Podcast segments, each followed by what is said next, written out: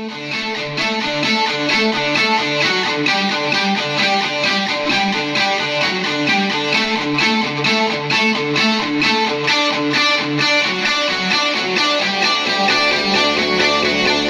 you're surrounded by darkness, open your eyes. Look around you. It's a beautiful life. Don't waste. Open your mind. Have no regrets. Paint the sky your favorite color. Your favorite color. Muy buenas tardes, bienvenidos a un nuevo episodio del programa de radio de Atlantics en Quack FM 103.4.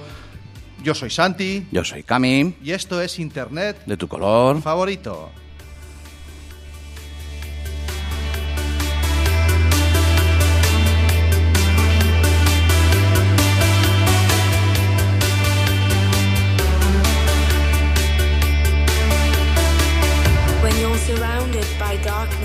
Si eres como nosotros, de los que ya tienes una edad y te sientes atrapado por ese triángulo maléfico al que llamamos el MAT, o sea, el formado por los menores, los adultos y la tecnología, no te preocupes. Aquí estamos para ayudarte y aclararte tus dudas.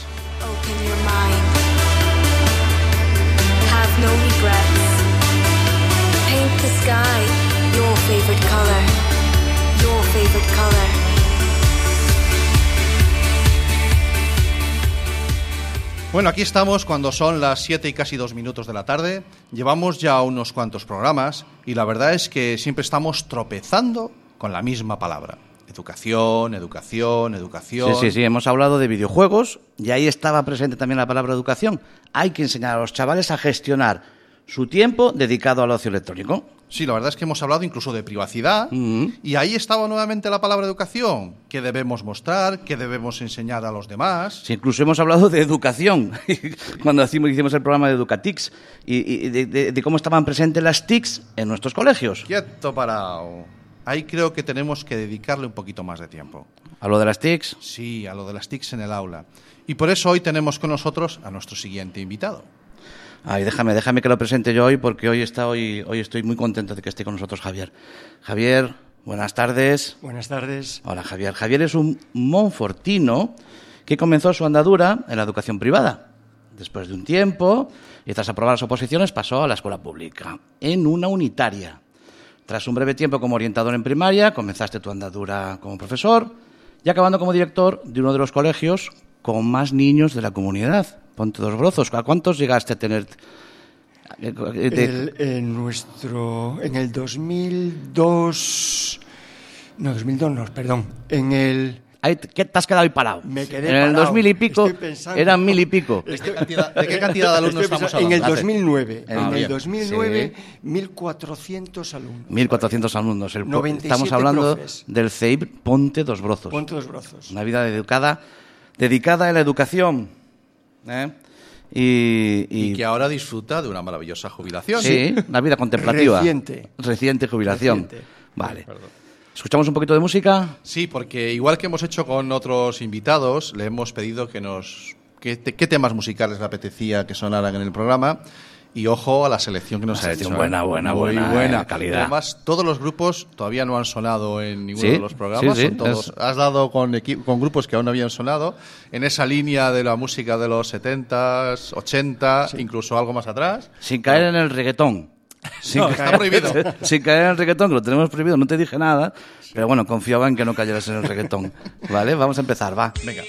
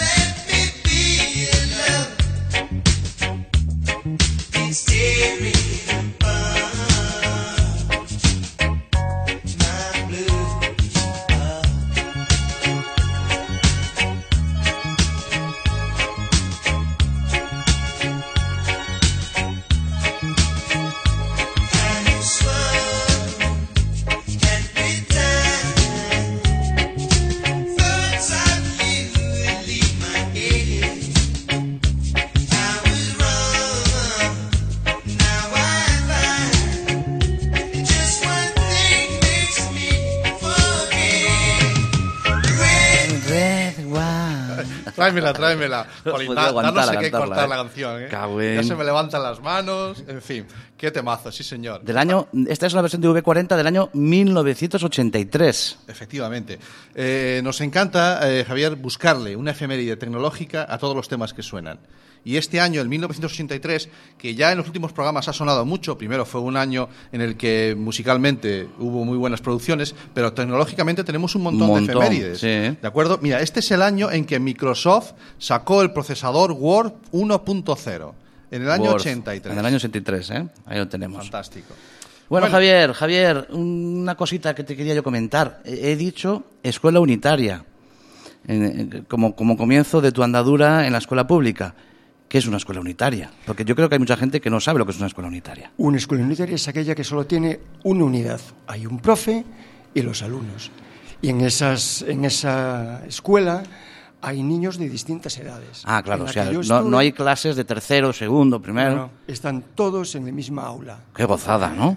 Sí, francamente, a- al principio eh, puede parecer mm, dificultoso, y lo es, pero bueno, te acabas adaptando y lo que ocurre eh, es algo que no pasa en, en- en un cole, digamos, eh, organizado de manera normal, ¿no? Que es que los alumnos mayores, digamos, que se responsabilizan de los más pequeños. Y, eh, Pero así, o sea, porque se les dice, no, no, tú hace cargo de este o del no, otro. No, no, no, no. Ya sale de ellos. Es, es con natura. La protección de los mayores a los pequeños. Sí, es, sí. es alucinante vivirlo. Qué maravilla. Qué Sí, sí. maravilla. Y ya pasaste primaria. Tuviste Sí. un breve tiempo como orientador. Sí. ¿Y en, en qué año en primaria más o menos empezaste? Eh, a ver, en primaria empecé cuando yo probé las oposiciones fue en el año precisamente 1983, por eso es y nació mi hijo, por eso en el Ah, 83 pues, eh, bueno. es- Era el año, el año que lo de Microsoft era un poco en segundo plano, sí, ¿eh? segundo Pero, plano, ¿qué te voy a claramente. decir? Claramente, digamos que es una fecha eh, clave en mi, ¿Y empezaste en mi el- vida. en Arteixo? Y empecé en el colegio de Meicende. En Meicende. En Sí, Meicende. Meicende, que tiene una AMPA más, es la AMPA más antigua Sí, sí, sí. de la comarca. Ahí fue mi primer destino en la enseñanza pública. la En ese pública. año, en el año 83, Sí. El colegio de Ponte los Brozos no se llamaba Ponte los No, Brozos. se No, llamaba... te- cuidado, ahí estaba yo. Ahí Eh, estábamos nosotros. lo déjame, déjame cruzar los dedos. Carrero blanco. Carrero Sí, Blanco, Es ¿no? que yo hice octavo de GB entonces en el Carrero Blanco. Carrero Blanco. ¿De acuerdo? Fue, fue, nosotros vinimos para aquí en el 82 y fue el curso que yo hice. 82-83, octavo de entonces EGB. Sí. Hoy sería segundo de la ESO. Segundo de la ESO. Y entonces se llamaba Carrero Blanco. Carrero Blanco. Que se ve que también le afectó la ley de memoria histórica ya al colegio. Pero tardó, porque creo que continuó con el nombre hasta el 98. ¿De acuerdo? ¿En qué año entraste tú en 1900. el entonces ya Ponte dos Brozos o todavía? En el 2002. En el En el 2002 2002 entré en el, en el Ponte de Yo recuerdo en los 80 que ya había TICS ¿eh? en el Carrero Blanco. Había unos ordenadores que se llamaban Dragón, Sí. Que, te- Sí.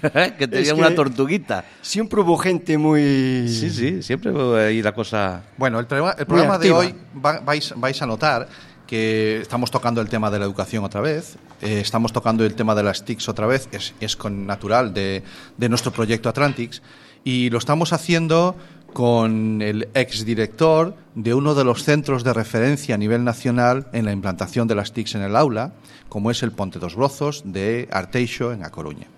Es un centro educativo que tiene una sobrada experiencia en, en la implantación de la tecnología en la formación y qué mejor que pasar un ratito charlando con el que fue su director en los últimos eh, 15, Ocho años. En los últimos ocho años, de acuerdo. Pero fíjate que yo pensé que todos los colegios eran así.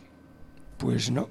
Pero luego cuando andas, andas por el mundo, pasas de Betanzos, que yo a veces incluso he pasado de Betanzos, andas por el mundo y ves que no todos los colegios son así. No, no, no. Esto, eh, ¿tú ¿Cuándo empezó? eh, ¿cuándo, aquí mi hermano, pasa que tiene mi hermano utiliza los guiones una letra pequeñita, y yo casi no la leo, le dice, llegó Mr. Marshall. Pues en el 2002, curiosamente el año en que en- entré yo en el, en el Ponte dos Brozos, pues empezó de manera práctica la implantación de las TIC gracias al primer proyecto que llevó a cabo la Fundación Amancio Ortega.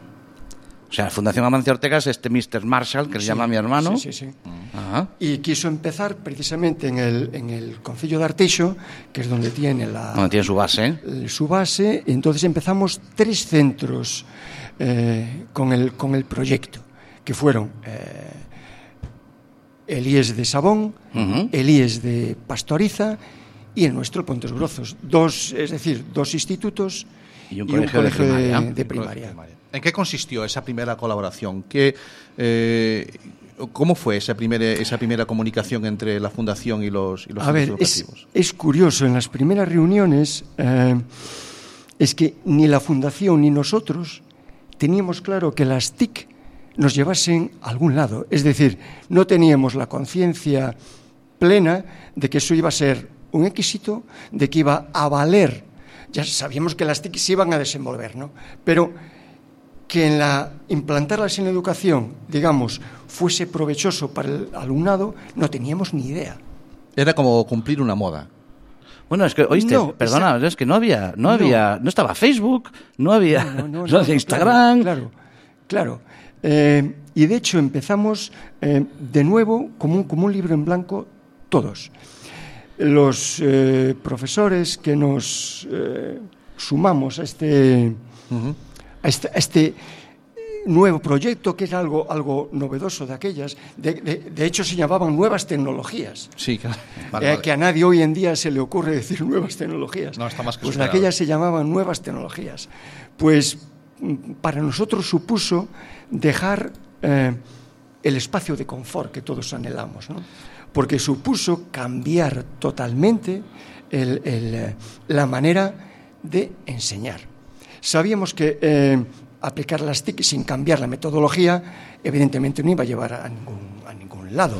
A ver, Eh, estamos hablando de... Uf, claro, ha dicho un montón de cosas Sí, aquí, ¿eh? hay, hay un montón de perfiles y de, y de- y de Y cosas, sí, derivas sí. Que, nos, que nos o de nuevas vías por las que tirar. Perdonad si me... No, no, No, no, no, no, no, al no, te perdono, no. fantástico, Me es fantástico claro. porque eh, nos, nos muestra la amplitud de, de todo el proceso y los muchísimos muchísimos matices que tiene, ¿vale? Primero a- hablabas de este proyecto fue capaz de, de gestar toda una motivación que provocó que la mitad del profesorado se implicara en el proyecto. ¿Cómo se consigue eh, que el profesorado, que está en esa zona de confort, que nos parece tan natural en el funcionario, que tenemos esa imagen de que esto es para toda la vida y ya está, se anime a salir de esa zona de confort y se implique en un proyecto que no a lo mejor no sabe muy bien si va a algún sitio, como tú apuntabas ahora mismo. Es que yo creo que hay una idea preconcebida del, funcionario. Evidentemente hay muchos tipos de funcionarios. Yo hablo de lo que conozco de- de- del profesorado, ¿no? Y el profesorado en sí lo que quiere es eh, desenvolver su trabajo de la mejor manera posible. Entonces veíamos que ahí eh, se podía eh, dar las clases de otra, de otra manera distinta.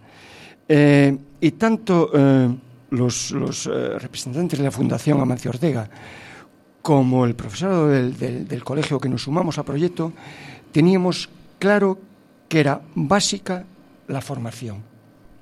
La formación Eh, del profesorado. La formación del profesorado, evidentemente. Sabíamos que eso iba a, a ocasionar mucho esfuerzo por parte de, de- Un esfuerzo mayor, a, a mayor de lo por- que ya haces como... Claro, evidentemente, tú tienes que dar, eh, des- eh, desarrollar tu trabajo exactamente igual. Claro. Y aparte, en tus horas libres tenías que, formarte, ¿no? No solo, la formación no solo fue en el propio cole, eh, se, venía gente eh, pues que era mm, magnífica en determinadas facetas de las, de las TIC, ¿no? Pero sobre todo lo que fue para nosotros importantísimo fue el salir fuera no solo salir fuera de Galicia, que salimos, sino salir fuera del país, fuera de España. Eh, aquello nos abrió eh, la mente a que se podían hacer las cosas de otra manera. Claro, visteis, eh, una vez que sales, como digo yo, pasas de Betanzos Sí. y, y- incluso pasaste más para allá de Irún, Sí. ¿no? Pues fuiste más para allá de Irún y visteis que las cosas se hacen de otra manera. Entonces, aquí hay una parte, hay una parte que, que porque cuando se hablaba de este proyecto de Amancio Ortega, se habló que se inyectó una serie de dinero, es que vosotros tenéis dinero para poder meter en las aulas cosas y ordenadores y no sé qué, y tú quizás no le estés dando el, punto a ese a, esa parte del proyecto, sino a la parte de la formación del profesorado, ¿no? Claro, no, a ver, el, el- posiblemente el desembolso más grande de la fundación en los centros fue habilitar técnicamente los espacios para eso, poder para poder soportar la cantidad de, de- de equipos que iban a trabajar al mismo tiempo, ¿vale? Mm. Eh, pero para nosotros lo primordial, lo primordial fue la formación. Vale, yo creo que estamos en un clarísimo ejemplo de que mm, no, no vas a ser un, un Fernando Alonso por tener un muy buen coche, sino por ser un muy buen conductor. El buen coche es necesario, pero sin embargo, quien da color y viveza a esa carrera es el conductor. ¿A dónde quiero llegar? Eh, Yo creo que se entiende. O sea, puedes tener las mejores instalaciones eh, en las aulas y hasta ahora estamos viendo que en la administración y en el gasto público se está haciendo un enorme esfuerzo eh, en eso, o se está basando casi siempre el esfuerzo en eso. No critico la gestión de Antega, ni mucho menos. O sea, Antega es una asociación, o sea, es una empresa pública que hace lo que tiene que hacer, que es dotar de instalaciones a la, a la Administración Pública de Galicia. Pero después, si queremos que ese proyecto sobreviva, se tiene que fundamentar en una correcta formación del usuario, sea profesor, sea administración de justicia, me da igual, sea, sea el que sea. Estoy Es, completamente de acuerdo. es evidente, es imprescindible. Claro, y esa, es- esa formación motivó, al, esa, valió como motivación al, al profesorado, esa sirvió como motivación. ¿Cuál fue el orden? O sea, ¿me motivo porque me formo o me formo y luego me motivo? No, eh, a ver, tú tienes que tener inquietudes. A ver, entonces Claro. los, los- los que primero nos sumamos a este proyecto teníamos cierta inquietud. Es más, no, la mayoría no empezábamos de cero. Yo venía de una unitaria y ya estaba allí con un ordenador. Ya estribillabas por allí. Sí, incluso con, Mm. con niños pequeñitos. Es decir, eh, los, los- los que nos sumamos al principio, la mayoría no empezábamos de cero. Sabíamos que ahí algo había que podía, que podía tener, tener futuro. Claro, y, y- y todo el profesorado se unió contigo, vamos a hacer... ¿No? No. Ah, no. No. No, no fue todo... No, me dice. a Todos ver, a una como en a Fuentovejuna. A ver, todas las sociedades tienden al equilibrio. Entonces, Claro. si hay alguien que rompe el equilibrio por lo que sea, eh, o tienes mucha fuerza Sí, mucha atracción. Claro, entonces eh, lo bueno de nuestro centro es que pues eh, muchísima eh, cantidad de profesorado pues nos sumamos y poco a poco, poco a poco, un año, otro año, otro año, la ma- se fueron sumando cada año alguien más, cada año alguien más, porque veía eh, la, la- los ojos de los niños no engañan. Está claro. Está Ay, claro. amigo, ahí le has dado la clave. Ahí está claro. Ahí está. Al- Tal vez el, Claro. el éxito del proyecto fuera, eh, porque tú has hablado de dos institutos más que empezaron Sí. en esta en esta iniciativa, Sí. Eh, pero sin embargo eh, es muy destacable, bueno, primero porque es un centro más grande, el de primaria, el de Ponte dos Rozos, pero a lo mejor el hecho de que esos niños fueran de una edad más, más temprana ayudó también a- al éxito, quiero decir, en este tema cambiar drásticamente sistemas de comunicación, sistemas de educación es más fácil en primaria que en secundaria. Pues no, no tengo datos para, para, para valorar eso. Yo creo que cualquier edad, si eh, a cualquier alumno en edad escolar tú le presentas algo que sea atractivo y se apunta. ¿Quién era quien lo decía el otro día en, en Educatix? Sí, en el otro, el, el maestre Carracedo. El profesor Carracedo nos hablaba de motivación, sobre todo en el instituto, en la ESO. Él notaba que era, eh, no, dijo la palabra cáncer, el mal, el mal de la adolescencia, la falta de motivación. Claro. La falta de motivación. Y las TICs podrían servir como motivación. A ver, tú el uso no- de las TICs. Tú lo que no puedes es ir eh, aparte de lo que va a la sociedad. A ver, tenemos que tener presente una cosa. Eh, la vida cambió de 100 años ahora mismo. Uy, de Cambió 15. sí. Un montón. En los últimos 15, 20, una barbaridad. Y en los Bueno, anteriores. pues eh, si esto es así, hay dos grandes instituciones que tú, una persona que vivió hace 100 años, la pones ahora, eh, dice, ah, pues no cambió tanto. Es una iglesia y un colegio. Eso duele, ¿eh? Sí, Claro. sí. Y no por la parte de la iglesia. No por la parte de la precisamente. Sí, sí, Claro. Es así. Eh, Sí, está igual que estaba. En los espacios, los niños sentados, los pupitres, la, la, La- la pizarra. claro. La tarima. Entonces, La eh, tarima no, para elevar al, al, al La al tarima, profesor. afortunadamente, ya no existe. Ya se está quitando. Eso está, eso está erradicado. Pues fíjate, es lo que más ha cambiado. Poco más. Poco más. Ahora, es evidente que a simple vista es así. Ahora, en aulas, por, por ejemplo, en nuestro centro, tú ves el espacio que es prácticamente igual, ¿no? Ahora, tú entras allí y ves que hay eh, cosas que no son normales que ya no te llaman la atención. Eso es lo que nosotros pretendíamos. Ahora mismo tú entras en un aula de, de Ponte dos Grozos y no te extraña ver una pizarra digital, no te extraña pues ver a todos los niños trabajando con tablets, con ordenadores portátiles. Sentados en el suelo haciendo un corro. Pues sí, sí, sí, sí. Y lo que, a ver, lo que tenemos que acostumbrarnos es que un espacio educativo no solo es el aula. El, el- el pasillo es un espacio educativo. El patio es un espacio educativo. Los teléfonos móviles son educativos. Lo que Espera, pasa quieto, quieto, es- quieto, quieto, quieto.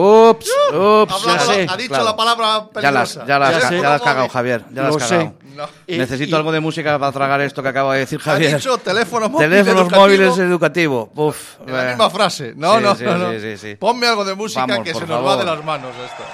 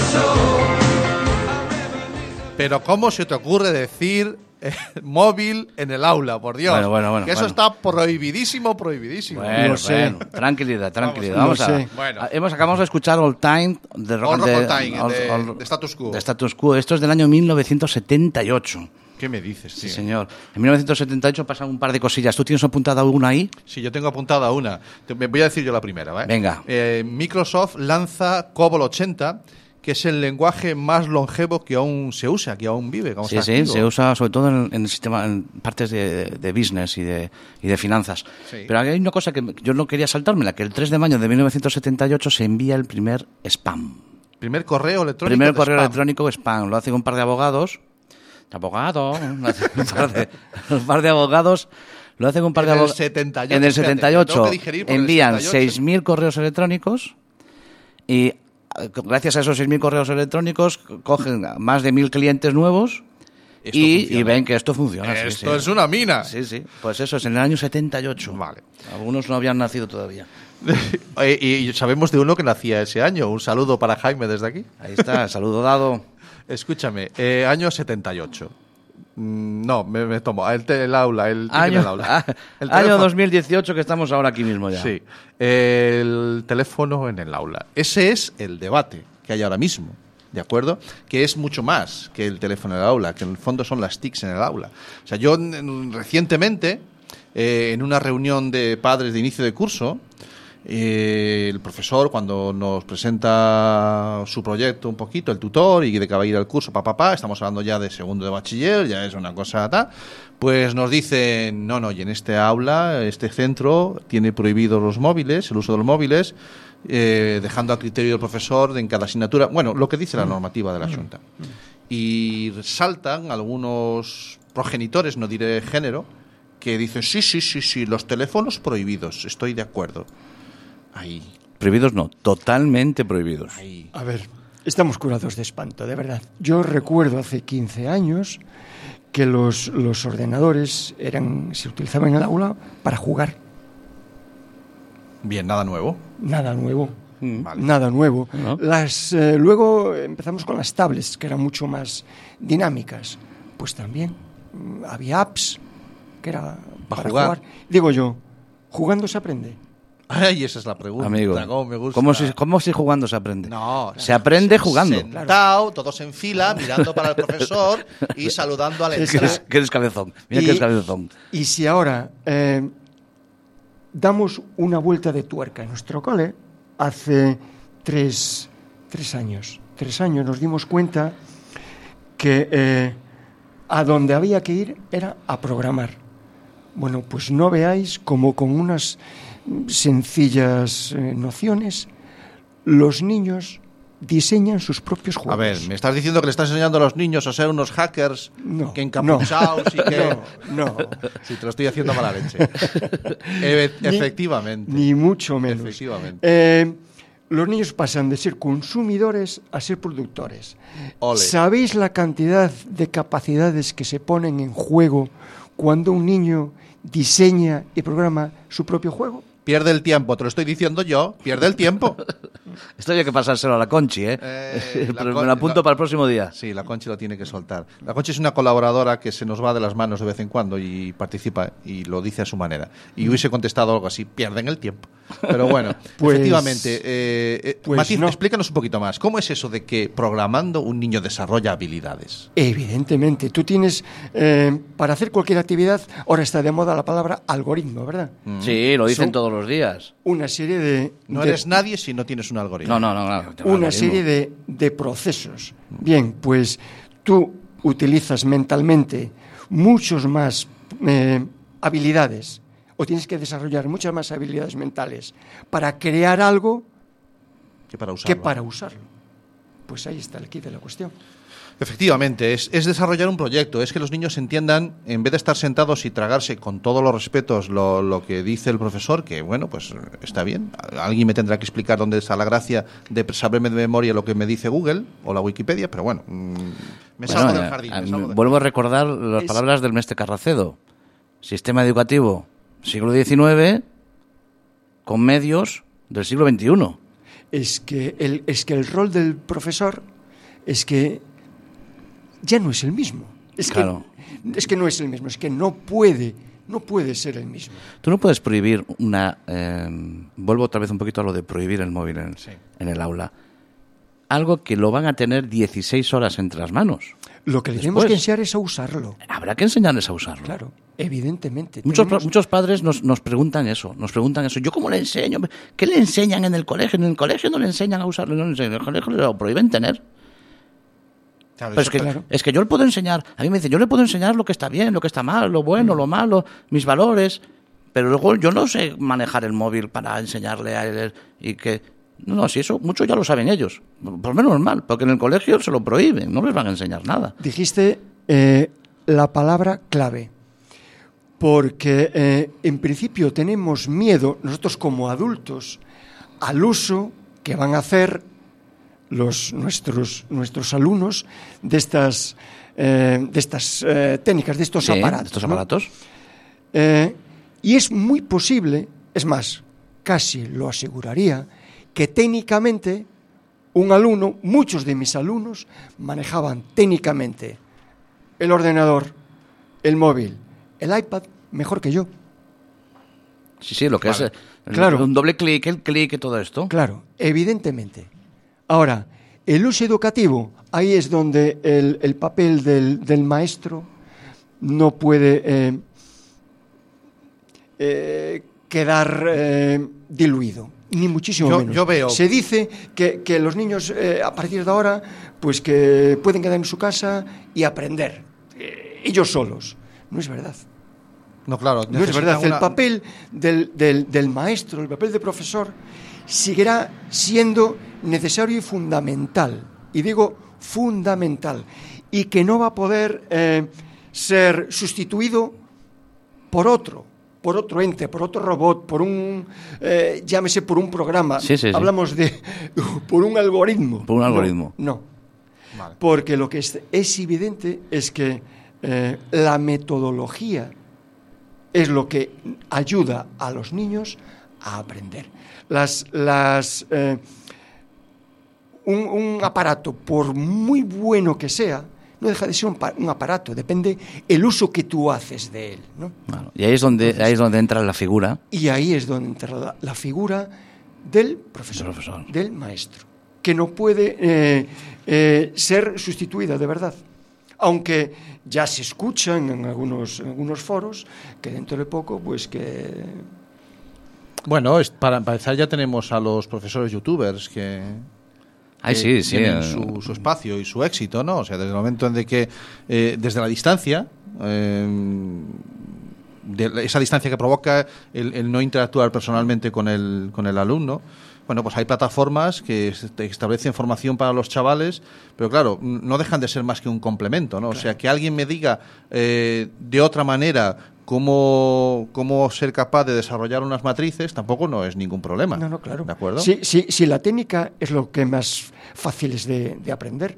Y luego hay otra cosa, que eh, hay veces que obviamos. Eh, la escuela es como un ente globalizador. Es decir, ahí hay niños, por ejemplo, en el nuestro, eh, cantidad de nacionalidades. Eso es evidente que enriquece. Y luego, ¿cómo aprendes habilidades sociales si no es en grupo? Obviamente. A, ya, que me lo expliquen. Sí, sí. no- Ya, pero no- entonces es cuando salta, mm, reacciona el, el papá o la mamá o, o la persona que no quiere salirse de su zona de confort y que, bueno, que no lo critico, pero que dice, ya, pero es que los niños pasan tanto tiempo con el móvil que no se socia, socia ¿cómo era esa palabra Eh, que decías? esdrújula, No no las esdrújulas que me salen hoy. ¿Ves? Es Que que, no no, se se socializan. Pues no se socializan porque están todo el día con el móvil. Eh, sencillamente es otra forma de comunicarse ellos, que nos es ajena a los adultos. Sí. ¿De acuerdo? Yo creo que eh, eh, es cierto, cuidado, es cierto que eh, el no tener ese momento de vernos la cara, una comunicación en la que no están, en la que nos perdemos toda la comunicación no verbal es, no es completa, estoy de acuerdo, pero ellos están comunicando, están encontrando otra forma de comunicarse ahí. Entonces tampoco la tenemos que de- que la, la tenemos que apartar. Además, hay veces que acostumbramos a sacar lo peor de cada, de cada nuevo eh, eh, avance de la, de la Claro, humanidad. pero, ¿no? pero porque Sí. lo ignoramos. Es que lo, lo que nos pasa es que tenemos miedo a lo que lo desconocemos. Claro, eso, es- es una- eso ha sido de toda A la ver, vida. pero eso es, eso es con natura. Claro, Eso es, eso es, claro. eso es natural. Por eso, algún, algún compañero, alguna compañera, al principio no ahora, ¿eh? Mm. decía, pero yo cómo voy a entrar en un aula eh, a dar clases a niños que controlan la, la electrónica, la informática mucho mejor que yo. Es decir, es que tú no le vas a enseñar informática. En nuestro cole, desde el principio, nunca se enseñó informática. Nunca. Obviamente. Nunca. Es más, los niños hacían presentaciones Sí. en PowerPoint con cuatro nociones básicas. No teníamos ahora, como vamos a presentar en PowerPoint, pues vamos a tener una hora para eh, saber cómo funciona Sí, PowerPoint. crear un... No, no, no, es necesario. no, o vamos a, a- a saber cómo funciona Word para... Que no. No. Vale. O sea, me tenéis, que, No. me tenéis que hablar de la Edad Media y lo vais a hacer con un PowerPoint. El PowerPoint lo que va a estar es ahí, pero tú tienes que contármelo de tu boca, contármelo. El PowerPoint pondrá unas imágenes que tú has escogido antes, que tú lo preparas, punto. Y digo PowerPoint por el tema Sí, de sí. las presentaciones. Sí, por ejemplo. De verdad, que, que- que hay cantidad ahora, la realidad aumentada. Nosotros hace eh, prácticamente seis, seis años, cinco años, que empezamos con la realidad aumentada en el cole. No, pero eso solo es para jugar.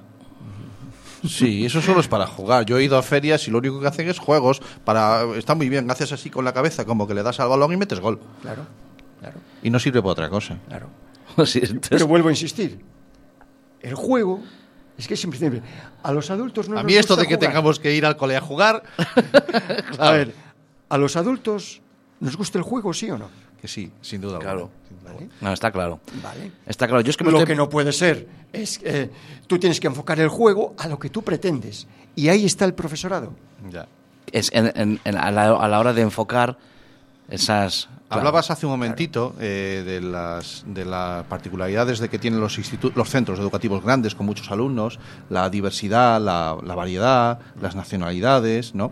incluso las singularidades de cada uno de ellos. Y eso es una de las frases que me dejó grabadas Ancho Garacedo en, hace unas semanas cuando estuvo en Arteixo, y era de que él como genetista eh, le queda más que claro que nuestro mayor valor como especie humana es que somos singulares. O sea, no- el hecho de que estemos aquí ahora dominando el planeta es porque todos somos distintos y esa singularidad nos ha llevado hasta aquí, ¿vale? Las otras especies son prácticamente clones unos del otro y, y tienen otras habilidades. La nuestra es ser singulares. No somos ni más fuertes, no somos ni más rápidos, no somos ni nos mutamos ni nos cambiamos el color de la piel, sino sencillamente somos singulares. Sin embargo, eh, en el sistema educativo eh, se tiende a, a tratar a todos los niños igual. Tabula rasa. Empezamos, empezamos en ese aspecto ya con, con, eh, la, la manera de, de- de llenar las aulas. Ajá. Es decir, eh, ¿por qué un niño Los que está ya nada más entrar lo matriculamos porque tiene tres años en aula de tres años, como tiene cuatro años en aula Sí. de cuatro años, como tiene cinco años? ¿Dónde, está, ¿Dónde queda la singularidad de ese niño? Claro. Vale. Eh, eso es completamente, como, eh, como dice Genil Roca, cuando habla de la sociedad digital, eso es disruptivo, eso es revolucionario. Eh, vale, eso va a costar más cambiarlo. Pero en el proceso de cambio, que espero que algún día llegue a eso, a que se entienda que cada niño ha de tener, según como sea él, su espacio y no por la edad que tenga, biológica, ¿cómo nos pueden ayudar las TICs? ¿Tú crees que de alguna manera nos pueden ayudar las TICs a educar de una forma más singular? Es que nos están ayudando ya. Ah, que ya nos es que es- están ayudando. ese era uno, una de las premisas cuando empezamos. Era una de las premisas que veíamos que nos podía ayudar, sobre todo a niños con, con- con- con discapacidad. Ah, y ahí hemos tocado el tema de la discapacidad. Claro, no. Claro. Dentro de las singularidades existe todo. Claro. Entran todas. Vamos a hacer una paradita porque Bueno. tenemos otro tema musical que nos ha propuesto Javier hoy. ¿Y lo tienes? Siempre. Siempre. eficaz. Vamos a sacar eh, Peter Blue, de Cat Stevens. Otro directo, ¿eh? Ahí, vamos ahí en directo, total. Sí, aquí en Quack FM. I'd like to do a thing called Bit of Blue now.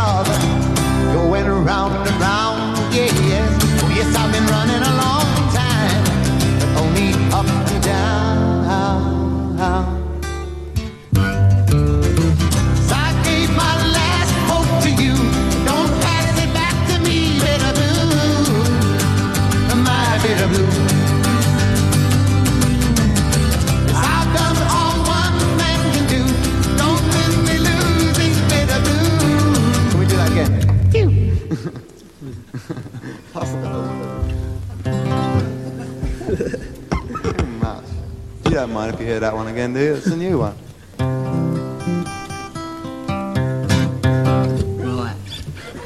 Don't What? Don't talk. Please help me lose. Please help me lose. I wrote it. I, I wrote it. And now I'd like to do.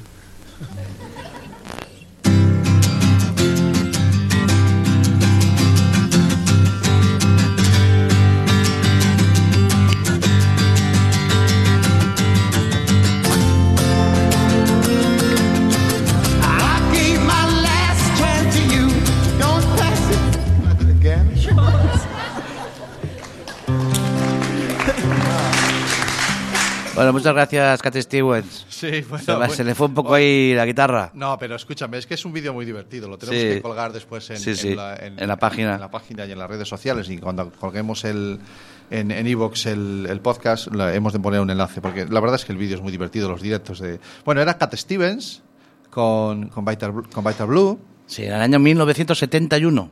Caramba. ¿Qué, Sí. más, ¿Qué más pasó? Eh, ah, mira, esa, es de esa me acuerdo, porque yo trabajé mucho con esos trastos.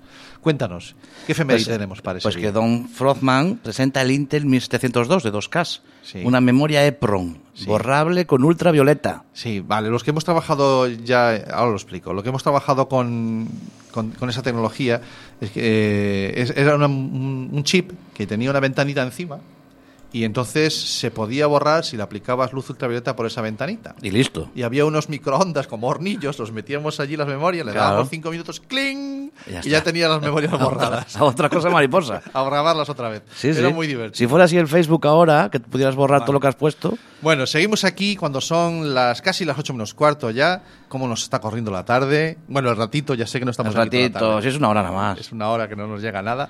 Y seguimos aquí echando el rato con, con Javier, exdirector del, del Centro de Primaria y Educación Primaria del Ponte de los Brozos. En Infantil Arteixo. también, también Infantil, primaria. también. No le quites, no le quites aquí, ¿eh? Ha saltado, Infantil y primaria. Ha saltado, ha saltado. vale. Eh, y Javier nos, nos dejaba unas pinceladas.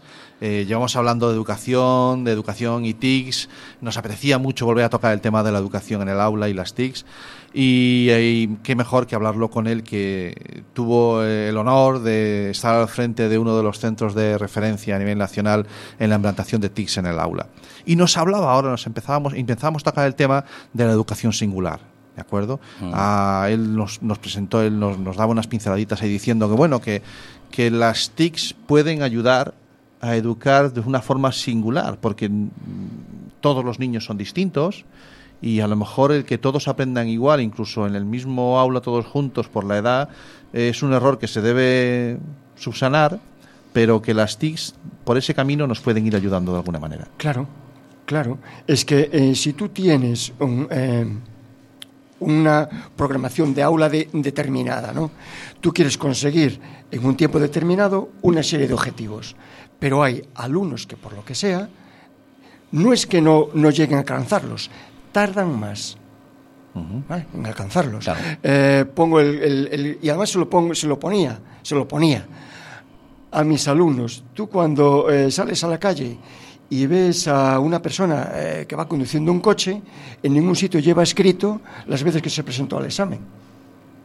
No, claro, no, no lo sabes. Lo que vale, lo que importa es que Él ya tiene- sabe conducir. claro, tiene- Vale. Pues con, con- en, a- en tema educativo es exactamente igual. Entonces, los niños se desmoralizan menos si van eh, cogiendo o alcanzando los objetivos determinados a su ritmo. Simplemente. Y mediante las TIC sí se consigue. Hay, hay, una, hay un, en, en evaluación de, de exámenes o evaluación de conocimientos, eh, no recuerdo cómo se- si tiene nombre esta, esta técnica, pero eh, que veo que muchos formadores empiezan a usar que mm, a la hora de corregir un examen, el examen ya de por sí puede ser más o menos discutible, pero a la hora de corregir el examen no marcan los errores del alumno, marcan los aciertos del alumno. ¿Es tan sencillo como eso, Javier? Sí, sí, es que, a ver, eh, si nosotros nos enseñan una, una hoja en blanco y le ponemos un- un- una manchita negra, el 99,99 de la, de la gente que tú le enseñes ese folio en blanco te va a decir, ¿qué ves ahí? Un puntito negro, No un, bo- un folio casi en no el blanco. folio casi en blanco. Vale, fantástico. Ese es, Te quedó, que- te que- claro, ¿no, Santi? creo- Clarísimo. creo que se explica. Sí, y muchas veces nosotros, incluso como padres en casa, eh, nos fijamos más en sus fallos que en sus aciertos. De acuerdo. Es más, cuando mm, un niño, por lo que sea, tiene, tiene, falla en una materia determinada, pero las otras estupendamente. ¿En qué incidimos? ¿En cuántas ha que- suspendido? ¿En las que suspendió Claro. o en las que aprobó? Es que las que Es decir, suspenden son las que después no le dejan seguir Claro, estudiando. pero sin obviar, sin obviar lo que hizo mal, es evidente, también tenemos que valorar lo bueno. Ya. Está claro. Está Bueno, claro, lo mismo que acaba, me lo- me acuerdo de Genís Roca, ¿eh? Disruptivo y revolucionario. Claro, Hacerle. y así de básico. Claro. Pero- ¿Tenemos eh, tecnología que nos ayuda a todo eso? O sea, ¿qué, qué herramientas? Porque a lo mejor nos están oyendo gente que está en centros educativos en los que no, no, no tienen la experiencia que, que- que has tenido tú o que ha tenido el centro en el que tú está- has estado trabajando hasta ahora. Eh, ¿Realmente existen herramientas que nos ayuden a hacer es- ese trabajo? ¿Existen herramientas TIC que nos ayuden a...? Si hay cantidad de. Ahora se llaman apps, ¿verdad? Sí. Eh, cantidad de, de programas que se van adaptando a, al- a la evolución del, del- del- del propio alumno. Ajá. Es decir, eh, le va planteando retos, retos pequeñitos. Eh, nosotros. O sea, ah, yo me bajo la aplicación y ya, ya tengo el problema resuelto. No, no, no. Ah, el profesor No. tendrá que implicarse. Claro, evidentemente. Ah, vale, vale. Evidentemente. Vamos a ver, nosotros aprendemos eh, por niveles, por decirlo así. Una vez que alcanzamos un nivel, tenemos la potencialidad de alcanzar otro poquito. Cuando llegamos a este nivel que está un poquito superior, tenemos, mediante las eh, eh, trabajos adecuados, es decir, motivación adecuada, ahí viene otra vez la motivación, seremos capaces de otro nivel más de, de aprendizaje. Vale. Entonces, poquito a poquito, seguro, seguro, y además lo, eh, lo típico, ¿no? Todos somos buenos en algo. Todos. Claro. Todos tenemos algo en lo que destacamos. Todos. Entonces, si potenciamos eso, seremos capaces de mejorar la imagen que tienen los propios niños de sí mismos. ¿A ti, ¿A ti te echaron del colegio? Quiero decir, te dijeron, no, no, retíratelo, tú fuera, que vienes con ideas muy revolucionarias. Tú fuera de, de- de- de- ni director ni profesor, No, no. nada.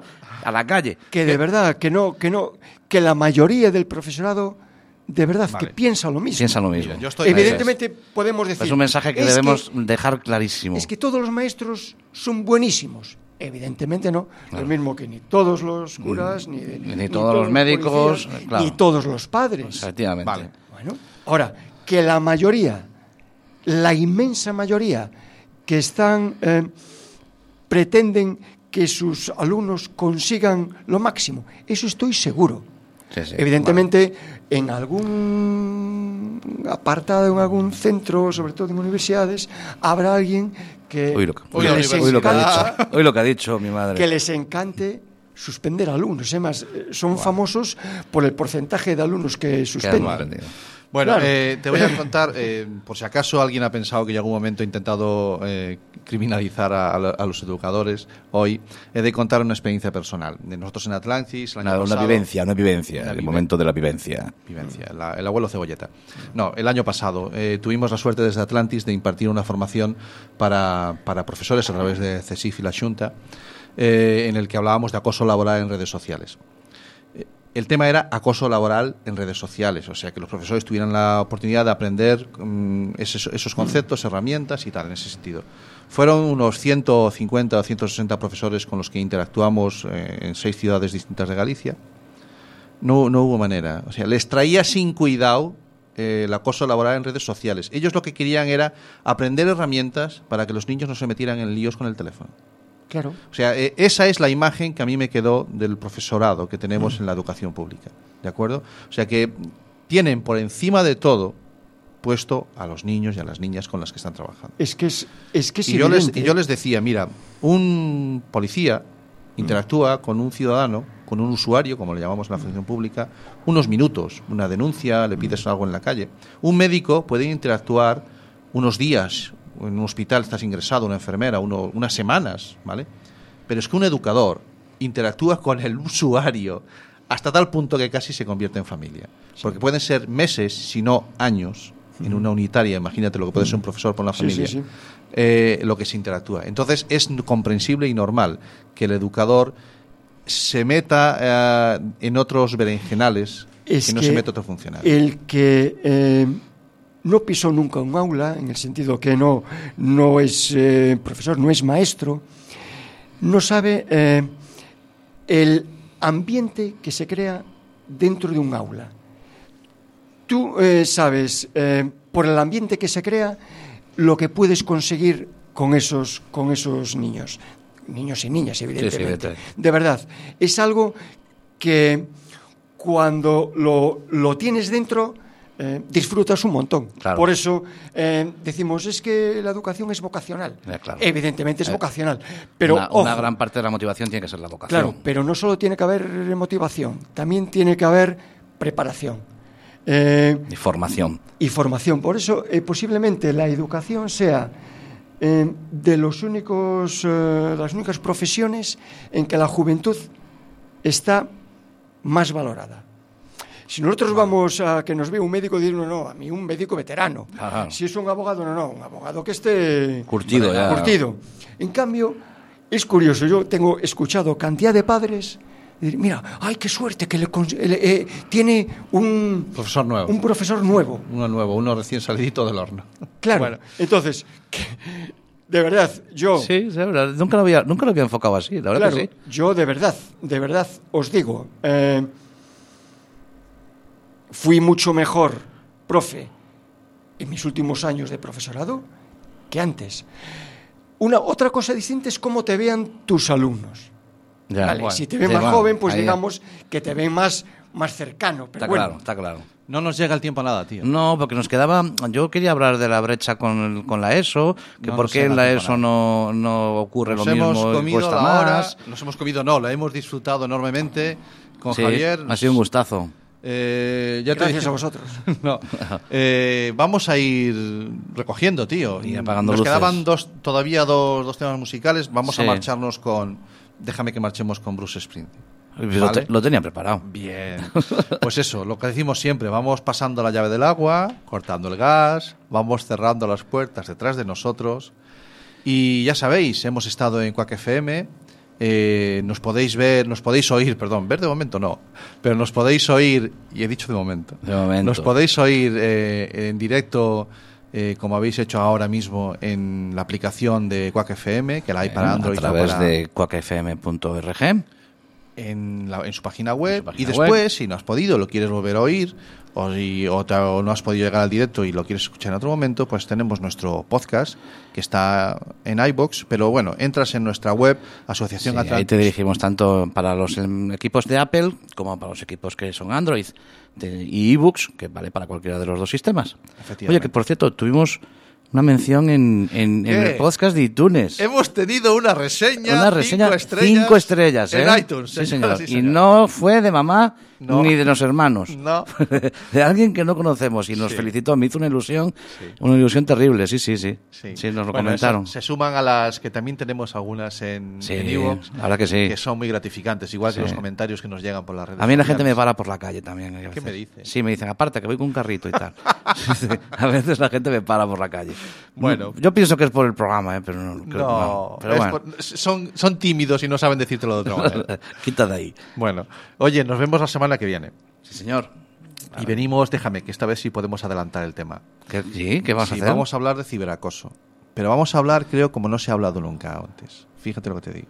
Con, con voces así raras. No. Voy a decir otra palabra más que tiene que ver con esto. Se dice teatro. Amigo, ¿vamos a hacer teatro en la, radio? No. Ay, que me estás poniendo difícil. Pues ciberacoso, teatro, y creo que el sitio no nos va a llegar a nada. Mira que aquí hay seis micros y no van a llegar. No pues ponemos más. unas gradas. Nos vamos. Nos vamos.